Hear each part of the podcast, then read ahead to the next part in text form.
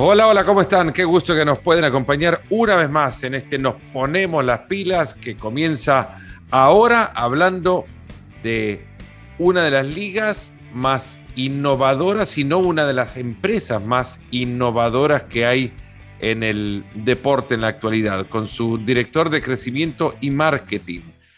En Europa y Medio Oriente hablamos de la NBA con Sergio Friede. Sergio, qué gustazo me da el poder charlar con vos en este espacio y muchas gracias por abrirnos la puerta. Igualmente, ¿no? Muchas gracias a ti, Fernando. Encantado de estar aquí contigo y con tu audiencia. Para hablar de básquet habrá que entender cuánto de básquet tuviste antes de llegar a la NBA. Pues es una muy buena pregunta. Eh, como sabes, en mi carrera profesional no tanto. Eh, yo hice toda mi carrera antes de entrar en la NBA hace ya cinco años en el mundo del fútbol. Eh, estuve en el Brighton and Hove Albion en Inglaterra cuando estaban en la Championship. Estuve dos temporadas en el Manchester City, también en la época del ingeniero Pellegrini. Y luego estuve en la Liga, en la Liga de Fútbol. O sea, una trayectoria muy enfocada al fútbol y desde hace cinco años ya en, en el baloncesto y con la NBA en Europa. Bueno, en el baloncesto es una cosa, luego decir la NBA es entrar en otro monstruo, ¿no? Has cambiado no solamente de deporte desde tu eh, ocupación, pero también has entrado a, un, una liga que es difícil desde afuera dimensionar, desde adentro, ¿cómo se puede explicar el tamaño? Bueno, em, no es fácil tampoco, ¿no? Es, una liga, como tú dices, global. Eh, yo creo que la liga más, más global del mundo. Es una liga que también trasciende lo que es el baloncesto, eh, como sabemos y como se ha demostrado toca otras partes de, la cultura y de la sociedad, como la música, como el lifestyle, como las causas sociales también. Entonces, al final es una liga, em, y ya te contaré un poco más, pero nosotros tenemos la, oficina en Europa, en Londres, tenemos otra en Madrid. Entonces, trabajar con el HQ, con las oficinas de Nueva York, con nuestros compañeros también de otras regiones, en Asia, en África, en Latinoamérica. La verdad que es, es un monstruo, es muy grande y yo siempre digo a la gente que entra a nueva que te, toma como un año, ¿no? El enterarte de quién hace qué, de todos los procesos y, el ver realmente la magnitud de, todo lo que se hace internamente. Es fácil decirlo, pero ahora entender cómo la NBA ha llegado a, la globalización que, con la que ahora cuenta y, poder competir en estos términos con ligas en deportes mucho más populares que el básquetbol eh, como tal, la Premier League puntualmente, ¿Quiénes compiten globalmente por el posicionamiento en esta categoría de, empresa deportiva eh, con la NBA? Bueno, yo creo que al final las grandes marcas ¿no? que, trascienden lo que es su mercado local. Em, diría que el fútbol europeo, sin duda, la Premier League, la UEFA Champions League, la Liga también creo que ha hecho un trabajo excepcional en los últimos años a nivel de internacionalización y una muestra de ello es el acuerdo que ha hecho con, con ESPN para la distribución en Estados Unidos.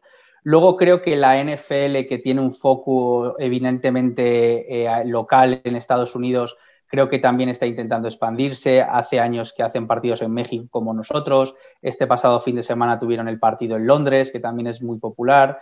Han puesto también su foco en otros mercados como Alemania. Entonces yo creo que al final para nosotros como liga es clave ese posicionamiento de no somos el deporte más popular en Europa, porque es el fútbol. Eh, no somos eh, la liga más popular en los mercados, porque es la liga de, fútbol local normalmente, las competiciones de UEFA Champions League, etcétera, pero sí queremos ser esa primera opción después eh, para esos aficionados a los que les gusta el deporte, a los que les gusta la competición y que, necesitan más, ¿no? además de sus competiciones locales la NBA arranca una nueva temporada este 19 de octubre y, para hablar del, juego, en realidad habrá otro espacio, pero habrá que encontrar también un lugar y pronto creo que en esta charla, Sergio, para hablar del impacto que tuvo en el juego las decisiones que administrativamente tomó la, NBA, y no solamente en el juego, en el deporte y la industria en general, porque la NBA fue la, la liga, la primera liga que disparó una toma de decisión o tomas de decisión eh, drásticas,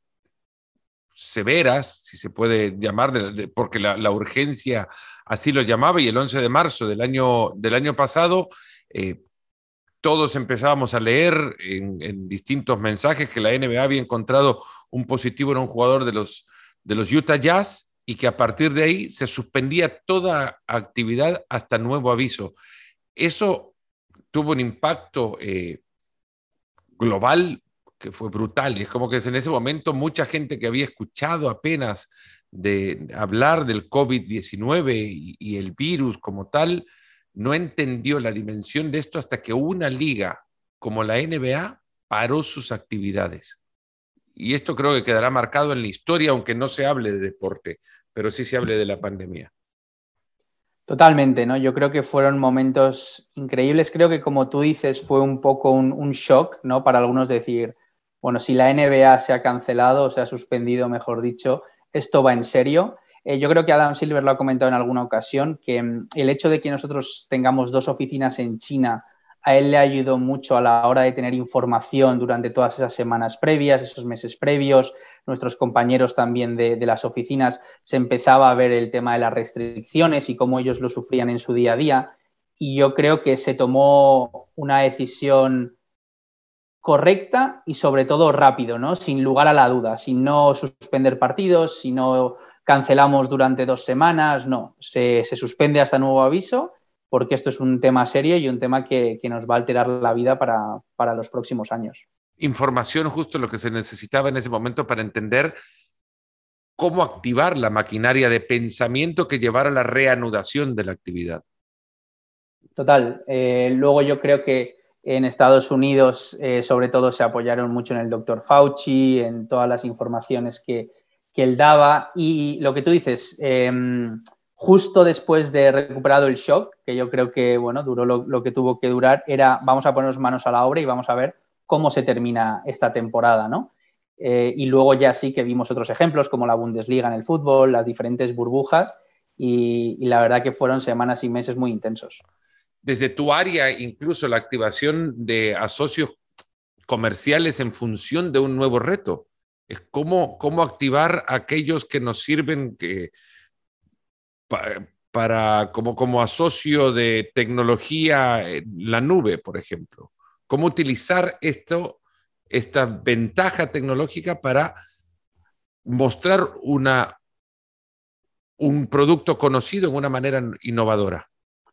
Totalmente. Nosotros, además, em, veníamos eh, justo después del partido de París, que era la primera vez que hacíamos un partido aquí en la región a finales del, mes de enero del año pasado. Ya teníamos los planes para todos los eventos que íbamos a hacer en verano y entonces fue un cambio radical a hacer digital, hacer contenido cuando no había nuestro contenido más premium, que son los partidos en directo, y a intentar seguir ese engagement con los, con los aficionados de la mejor manera posible y entendiendo que, que, estaban en una situación como nosotros, ¿no? Todos desde nuestras casas, nosotros los fans, intentando seguir conectados a ellos durante todo ese, ese tiempo de cuarentena. ¿Qué aprendiste, Sergio? ¿Qué aprendió la, la NBA en este proceso? Eh, ¿Habrá dado saltos en tecnología que no estaba esperando dar sino hasta muchos años adelante, como en muchas otras industrias ha sucedido. Totalmente. Yo creo que dos cosas, sobre todo, a nivel personal y laboral también, que se puede seguir trabajando en remoto y que todo el mundo desde nuestra casa hicimos un esfuerzo increíble en innumerables horas de Zoom, como imagino que todo el mundo en sus empresas, pero que es posible y que realmente el teletrabajo funciona, sobre todo con gente que estamos en diferentes usos horarios y en diferentes países. Y luego que teníamos que reinventar la experiencia de cómo el aficionado veía el partido. ¿no? Nos encontramos en una burbuja, sin aficionados en las gradas. Eh, hicimos el fan wall, que muchos recordarán, que, estuvo muy bien. Y luego también innovaciones de que nos permitieron poner cámaras en sitios donde normalmente no se puede, ¿no? Por eh, donde está la gente en los estadios, eh, innovaciones a la hora de, la distribución del contenido y al fin y al cabo intentar hacer más partícipe a, esa audiencia para que ver un partido de la NBA sea algo activo en, vez de pasivo. Has hablado justo del tema que, ahora quería entrar, que son las audiencias, en, una era en la que la, distracción es mayor que nunca, porque la oferta, en consecuencia, nos, nos invita a, o nos tenta permanentemente a, a salir de una actividad y no durar mucho en ella, como por ejemplo ver un partido de básquet, eh, ¿cómo, ¿cómo trabaja una liga como la NBA para mantener la audiencia cautiva en su deporte? Bueno, yo creo que hay varias cosas. Eh, es cierto que estamos viendo Em, una reducción de las audiencias en televisión lineal, em, no, no, la NBA solo, pero digo en, todos los deportes. Es verdad que lo bueno que tiene el deporte, que es un producto de eminente, eminentemente live y en directo, eh, las emisiones más vistas normalmente en casi todos los países todos los años son productos deportivos. Em, luego yo creo que hay un componente digital muy importante, sobre todo a nivel de consumo de redes sociales y te hablo también desde la parte de vista de, mi posición aquí en Europa. Evidentemente nosotros tenemos los peores horarios de todo el globo para seguir la, NBA porque los partidos, el 94% de nuestros partidos empiezan eh, a la una de la mañana o más tarde durante una temporada normal, ¿no? Entonces, eso hace que seguir la, NBA y seguir todos los partidos de una jornada encima con el número de partidos que jugamos sea muy difícil. Entonces, lo que sí que buscamos son otras formas de distribución de contenido eh, que ya puede ser a través de On Demand con el NBA League Pass, donde tienes diferentes resúmenes, donde evidentemente tienes todos los partidos también completos.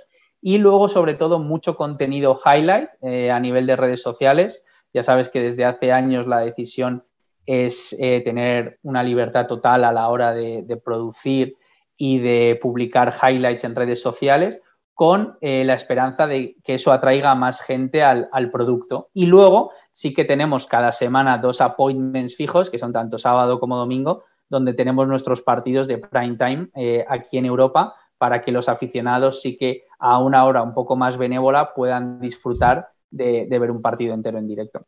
Habiendo estado en la liga y conociendo de cerca también cómo, como la liga en España particularmente gestiona la calendarización de sus partidos para que en algunos casos sus horarios se adecúen a mercados en los que pretenden entrar con la fuerza con la que ya han llegado, también por una cuestión de calendarización, otras ligas como la Premier League. Me quisiera imaginar alguna reunión con ustedes y las oficinas de, la NBA en Manhattan para pedirles un partido de miércoles que lo arranquen a las 3 de la tarde del este que de repente en, Europa sea un horario favorable. ¿Cuántas veces han recibido un no? Porque me imaginaría que las veces que lo han pedido son infinitas, ¿no? Sí, no, al final lo bueno es que sí que es verdad que tenemos apoyo, tengo que decir, tanto del equipo de programming de, la liga en Nueva York como de los equipos. Esto es una cosa que ya sabes que nosotros hacemos con los equipos y que los equipos están viendo en algunos casos que el early tip-off, que llamamos, ¿no? Pues ese 12.30 Eastern o ese 3.30 al final puede atraer incluso ellos mismos a un mercado diferente en, su mercado local, pero sí que es verdad que esta iniciativa de NBA Saturdays y NBA Sundays, que lleva ya casi seis años, NBA Saturdays los sábados a las 11 em, hora europea y los domingos NBA Sundays a las, a las 9 y media, sí que nos permiten el posicionar em, los partidos como una experiencia de prime time y sobre todo a los equipos también les da esa ventana a nivel internacional para que más gente les pueda ver en directo y tener más eyeballs, ¿no? Nosotros normalmente en una temporada normal siempre tenemos al menos una vez a, uno de los 30 equipos en prime time y luego va dependiendo un poco de cómo de flexibles sean ellos, de los diferentes partidos que haya. También eh, normalmente por un tema de uso horario tenemos más partidos del este, de equipos del este que del equipo del oeste, entonces lo que intentamos es equilibrar cuando los equipos del oeste estén de gira por el este, etcétera. Imagino que el 25 de diciembre es un día para ustedes, bueno, aparte de ser Navidad, parece también ser, ser la Navidad del básquet, porque justo cuando los mejores partidos se juegan en el mejor horario para ustedes en Europa. Totalmente, la verdad que eso tenemos muchísima suerte, es el, el mejor día de la temporada para nosotros a nivel de audiencia.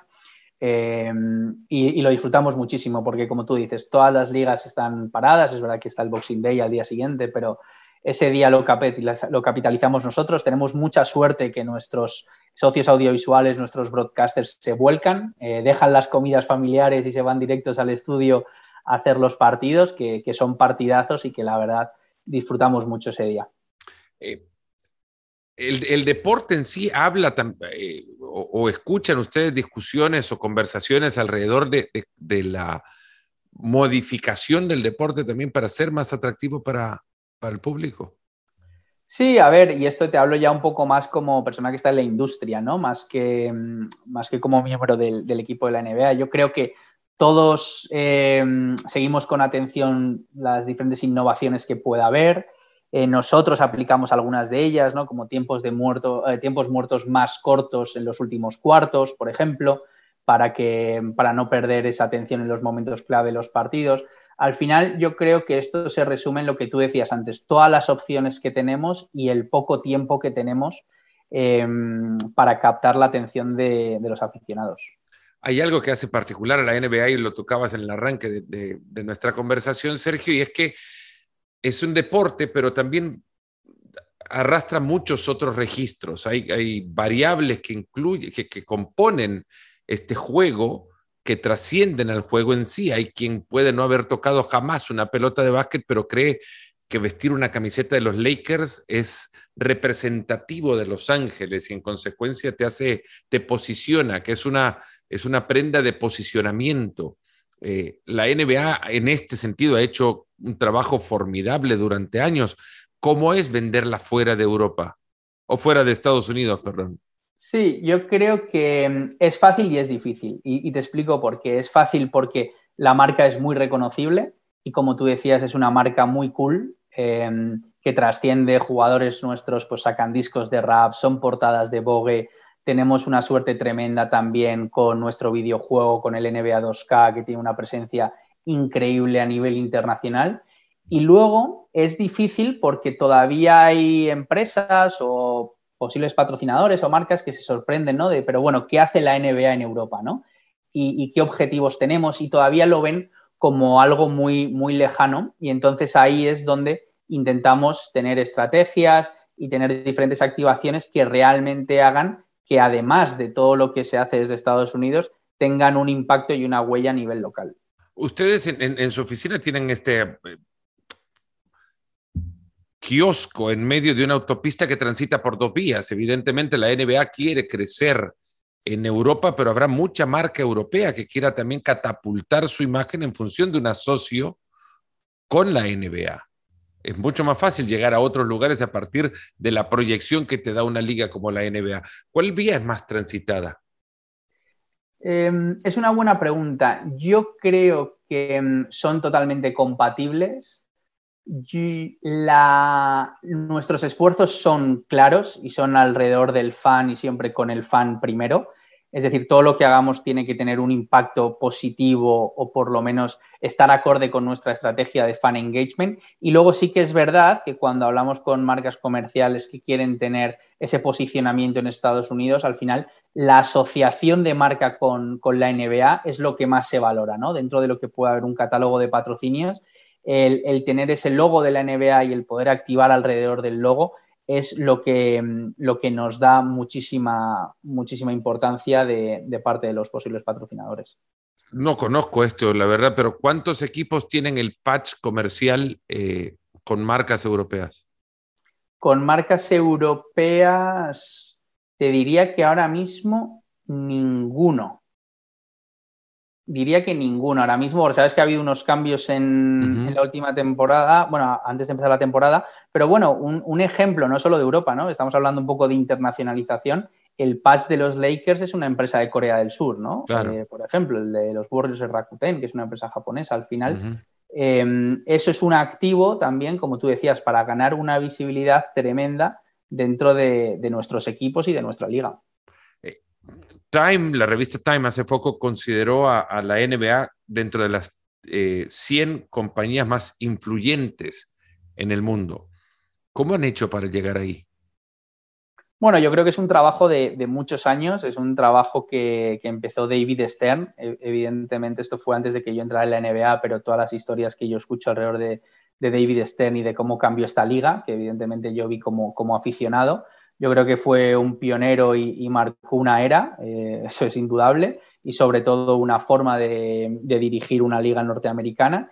Y luego yo creo que Adam Silver siempre ha sido un avanzado a, su tiempo, siempre ha estado y está a la vanguardia de todo lo que pasa en tecnología, está a la vanguardia de todo lo que pasa alrededor de causas sociales en Estados Unidos y, creo que su influencia va mucho más allá de, lo que es el baloncesto y lo que deberían ser quizá las competencias de, un comisionado de una liga. ¿no? Él, tiene un rol súper expansivo en, Estados Unidos y con una influencia él mismo como comisionado que, va más allá de lo que es la NBA y eso al final repercute en que siempre estemos a la vanguardia en diferentes eh, secciones y en diferentes actividades que hacen que, sea una de las empresas más influyentes. Bueno, al, lado de esto, el, surgimiento de una nueva variable de consumible digital, como son los, los NFTs o los tokens no fungibles, como Wikipedia los traduce, que significaría, eh, lo traduzco, lo digo tal cual como lo dice Wikipedia ahora, el NFT es un tipo especial de token criptográfico que representa algo único. Es una obra digital única y singular que existe solo en una versión. Puede tener copias, como la Mona Lisa tiene su única versión y otras copias. La NBA em, adoptó eh, ya los NFTs y creo se convirtió también en la primera liga profesional del deporte en Estados Unidos, al menos en empezar su comercialización. Cuando escuchás esto que viene de la liga en la cual trabajas, decís, estoy en la NASA de las ligas del deporte. Sí, no, totalmente. Em, al final, eso que, comentas que ha sido una asociación con Doppler Labs eh, para el NBA Top Shot, es buscar eh, otras fórmulas de, fan engagement y de monetización eh, como liga fuera de los revenues streams tradicionales y el conseguir eh, una adopción de una tecnología como es la, tecnología blockchain para servir a tus fans y también para incrementar tu negocio. ¿no? Yo creo que cuando nos explicaron el proyecto al final cuesta, ¿no? Y, todos nos hemos tenido que, poner las pilas, y nunca mejor dicho, aquí en tu, en tu podcast y, y leer y educarnos, ¿no? Porque esto va a una velocidad increíble y la verdad que con Top Shot ha sido uno, sin duda, uno de los grandes éxitos del último año como, como liga. Hay, muchas empresas que destacan, y, escucho, hago podcast, pero escucho podcast también, y hay uno que, conduce, Ángela Ruggiero, que fuera eh, arquera de la selección de hockey sobre hielo de los Estados Unidos, fue a cuatro Juegos Olímpicos, ganó múltiples medallas olímpicas, además, y eh, es socia en una compañía de, de, estudio, de asesoría eh, y estudio de nuevas tecnologías para audiencias que sirve con su información a, múltiples empresas. Habla con CEOs de, muchísimas compañías, con, con, encargados de marketing internacional, de múltiples compañías también, sponsors de, de grandes ligas, de Juegos Olímpicos, por ejemplo, y muchos a la hora de que Ángela les pregunta cuál es la compañía que ustedes destacarían, salvo en la que ellos trabajan, como una compañía dada la innovación, yo te diría que nueve de diez dicen la NBA. O sea, a, a las empresas les gusta trabajar con la NBA.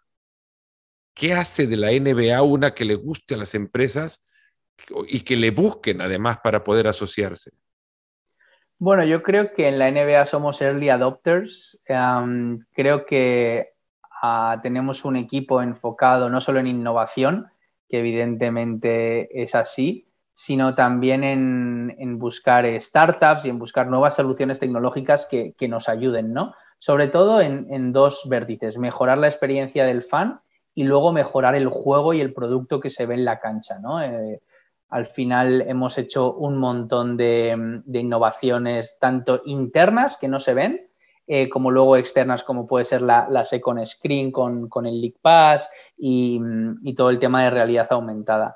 Yo creo que mm, nosotros tenemos un muy buen producto y tenemos unos líderes que nos, empujan a, innovar y a ser mejores y por eso eh, las empresas quieren trabajar con nosotros. ¿Cuáles de estas innovaciones se quedan, Sergio? Porque, bueno, evidentemente hay que tener un grado de arrogancia que, te permiten los ingresos para poder convertirte en un early adopter que confía, que recurrente, ¿no? El early adopter que, que, no tiene plata apuesta, falla y se murió la intención de adoptar cosas temprano en su carrera. Pero la NBA tiene 10 mil millones de, recursos o, razones anuales para, para creer en la adopción de estas tecnologías. ¿Cuáles se quedan?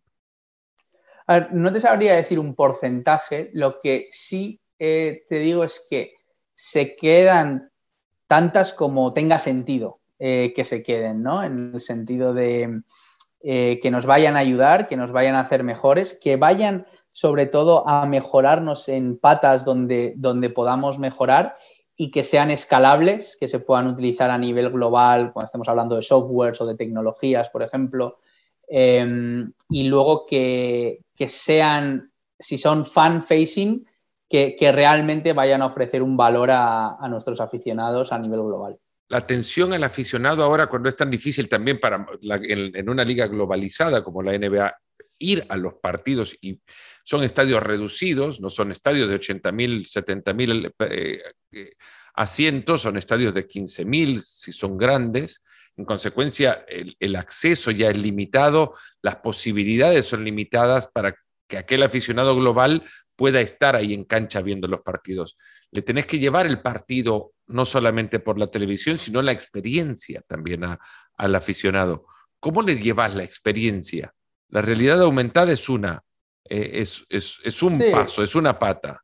Realidad virtual es otra, que yo creo que en los próximos años cada vez será más inmersiva y quizá menos molesta en la experiencia. Yo creo que esa es una de las grandes obsesiones como liga que tenemos. Em, el 99% de nuestros fans internacionales nunca irá a un partido en directo de la NBA, entonces trasladarse esa experiencia es clave. Sabemos, por ejemplo, en el caso de Europa, que normalmente la experiencia de ver el partido es una experiencia solitaria, em, mm. A no ser que sean partidos de prime time donde te puedes juntar con amigos, incluso ir a sitios donde organizan eh, viewing parties. Entonces, para mí, una de las cosas en las que estamos trabajando y que espero que en el próximo año, en los próximos dos años, veamos cambios realmente tangenciales, es en cómo esa experiencia que sea solitaria puede ser alrededor de una comunidad, ¿no? Y cómo si tú estás viendo un partido solo en tu casa en Toulouse, puedas interactuar de una manera súper fácil y súper cómoda con alguien que eh, comparta tus mismos intereses, ya sea de NBA o ya sea de tu equipo en Hamburgo, por ejemplo, ¿no? Y el, y el tener esa, esa, experiencia y el poder hacer delivery de esa experiencia a esos fans a nivel internacional es una de las cosas que seguro van a marcar nuestra agenda en los próximos dos y tres años cierro el círculo y la charla también, cierro la charla cerrando el círculo, porque empezamos un poco con el fútbol y tu experiencia en el fútbol, ¿qué le trasladarías al fútbol de la NBA? Algo se ha intentado, eso se ha metido ya un poco con, eh, los espectaculares recibimientos a los equipos, ahora con la facilidad también que dan los nuevos estadios y la tecnología que estos aportan con eh, ingresos, eh, presentaciones al estilo Chicago Bulls, que evidentemente se necesita un estadio moderno para poder contar con la tecnología que permita que, se junten la experiencia audiovisual, pero ¿qué le llevarías al, fútbol? Es una pregunta que me hacen mucho también cuando doy charlas con estudiantes. Yo creo que hay, hay un tema que es cultural que va a ser muy difícil cambiar, ¿no? que es el hecho de ver el deporte como un espectáculo y como algo más que si tu equipo gana o pierde, ¿no? que es algo que, puede pasar en, Estados Unidos, con el fútbol europeo, donde realmente el core es el, resultado en sí, el outcome para tu equipo. Yo creo que si hablamos un poco más allá de fan engagement, eh, yo creo que mm, a nivel, por ejemplo, de la Liga Española, creo que hay un tema de competencias que debería resolverse cuanto antes para mejorar lo que es la organización y sobre todo la reputación de la liga, ¿no? Pues hablo de quién maneja el calendario y quién los horarios, de quién maneja los árbitros, quién maneja el bar. Eh, este, este, mismo fin de semana tenemos un ejemplo, ¿no? Que vuelve la liga después de un parón internacional y hay dos partidos aplazados por un tema de calendario que no está homogeneizado a nivel internacional, local. Yo creo que ahí el fútbol, eh, de cara al aficionado, debería hacer un trabajo de intentar armonizar a los diferentes stakeholders para poder tener eh, una competición lo más robusta posible, tanto interna como externamente. El fútbol también se comunica mucho con la NBA, ¿eh? ¿no? Es como, como los músicos se comunican mucho con el fútbol porque algunos quisieron ser futbolistas y vivir de lo que el futbolista vive. El futbolista ve mucha NBA. Eh, en, Europa, a mí me sorprende la cantidad de, de futbolistas que te, que te encontrás, sobre todo en Nueva York, porque es más fácil llegar a un vuelo y se sientan en la primera fila, pero, pero eso se ha, se ha aumentado mucho y se ha explotado poco. Bueno, yo creo que se ha explotado y lo estamos trabajando cada vez más. Te diría que tenemos el contacto de todos los clubes de, de Europa y de agentes de jugadores a los que les encanta. Y como tú decías, dos días libres, vuelo a Brooklyn, veo un partido y me vuelvo. Em, yo creo que hemos tenido un montón de casos de Neymar yendo a las finales también a San Francisco. Hemos tenido a Grisman, que es un loco de la NBA también, que, es muy fan de los Brooklyn Nets. Eh, sí que tenemos Thibaut Courtois también. Tenemos muchos jugadores ah, con los que tenemos una relación y una de las patas de mi equipo Em, es lo que llamamos Player and Talent Marketing, ¿no? Player Marketing, todo lo que hacemos con nuestros jugadores y con nuestras leyendas, y, luego Talent Marketing, todo lo que hacemos con este tipo de celebridades, tanto el experiencias VIP en Estados Unidos para ir a partidos, el partido de París, ¿no? En el partido de París en la primera fila tenías a Mbappé, tenías a Neymar, tenías a Thiago Silva, Berratti, a, todo el Paris Saint Germain, como los que hacíamos en Londres, ¿no? Que estaba en la mitad del Arsenal, del Chelsea, del Tottenham y, todo lo que hacemos con, ellos a nivel de contenido, a nivel de, co-marketing y al final tener eh, presencia de marca en una audiencia como la suya que es eminentemente futbolera, pero que nosotros estamos encantados de atraer, porque yo siempre lo digo, nosotros con el fútbol no competimos ni pretendemos competir a nivel de aficionados, sino que nos encanta que, que tengamos eh, aficionados que les gusta tanto el fútbol como el baloncesto. Se puede ser perfectamente del Barça y de los Lakers y del Madrid y de los Boston Celtics. Esa es una, una vía también para explotar, ¿no? Asocio, de clubes. Totalmente. Al final, eh, yo creo que hemos hecho un montón de activaciones en, en, años anteriores, tanto con el Sevilla como con el Chelsea, con el Barça, Hemos hecho también con la Juve, que mandó a su mascota al campo de los Brooklyn Nets, y estuvieron las dos mascotas. Al final siempre buscamos esa asociación porque es súper bueno para nosotros eh, aquí en Europa y para ellos tener esa visibilidad eh, dentro del público americano. Arranca la temporada 75 de la NBA y creo que no hubo liga en el mundo que haya presentado una temporada como la, campaña de NBA Lane que ha hecho la, NBA. La, viste antes de todos, me imaginaría, y, supondría también que un grado de emoción importante habrá generado, porque para a mí me pasó la vida enfrente de ese, de ese anuncio. Te voy a contar eh, cómo fue, porque fue muy curiosa. Yo la vi hace tres semanas, el, el primer draft, y fue pues como en una reunión de Zoom y nos pasaron el enlace. Y, una cosa muy curiosa es que nos dijeron, eh, porque era la primera versión, no era final, en la escena de Devin Booker, donde estáis viendo un muro vacío, ahí va a ir el mural de Kobe Bryant. Y yo viéndolo, se me pusieron los pelos de punta, que se me ponen cada vez que veo esa escena, porque cómo se ha manejado la música es increíble, pero se me pusieron los pelos de punta incluso con el muro vacío de, todo lo que, lo que reflejaba esa escena. La verdad que es un trabajo increíble de todo el equipo de marketing, de marca, de player marketing, ¿no? El nivel de talento que hay ahí. Y ahora a nosotros nos queda pues localizarlo lo mejor posible, seguir creciendo em, a nivel del 75 aniversario, que tenemos unas activaciones muy chulas, que la primera verá, em, la podrán ver los aficionados el día 28 de, octubre y la verdad que estamos, ¿Qué va a ser a tope. Bueno, no te lo puedo contar todavía, pero, pero ya verás que habrá cosas muy chulas para todos los fans de, Europa. Qué bueno. Sergio Friede, muchísimas gracias de verdad, director de crecimiento y marketing de la NBA en Europa y en el Medio Oriente en ocasión del arranque de una nueva temporada de la liga, que no es una temporada cualquiera, es el número 75 en la historia. Muchas gracias por el tiempo, Sergio, un fuerte abrazo. Nada, muchas gracias a ti, un placer. A ustedes también por habernos escuchado en otro episodio más del podcast. Se cuidan y hasta el siguiente. Cuídense muchísimo, de nuevo, porque esto todavía no se va. Hay que cuidarse todavía y mucho más que antes. Fuerte abrazo.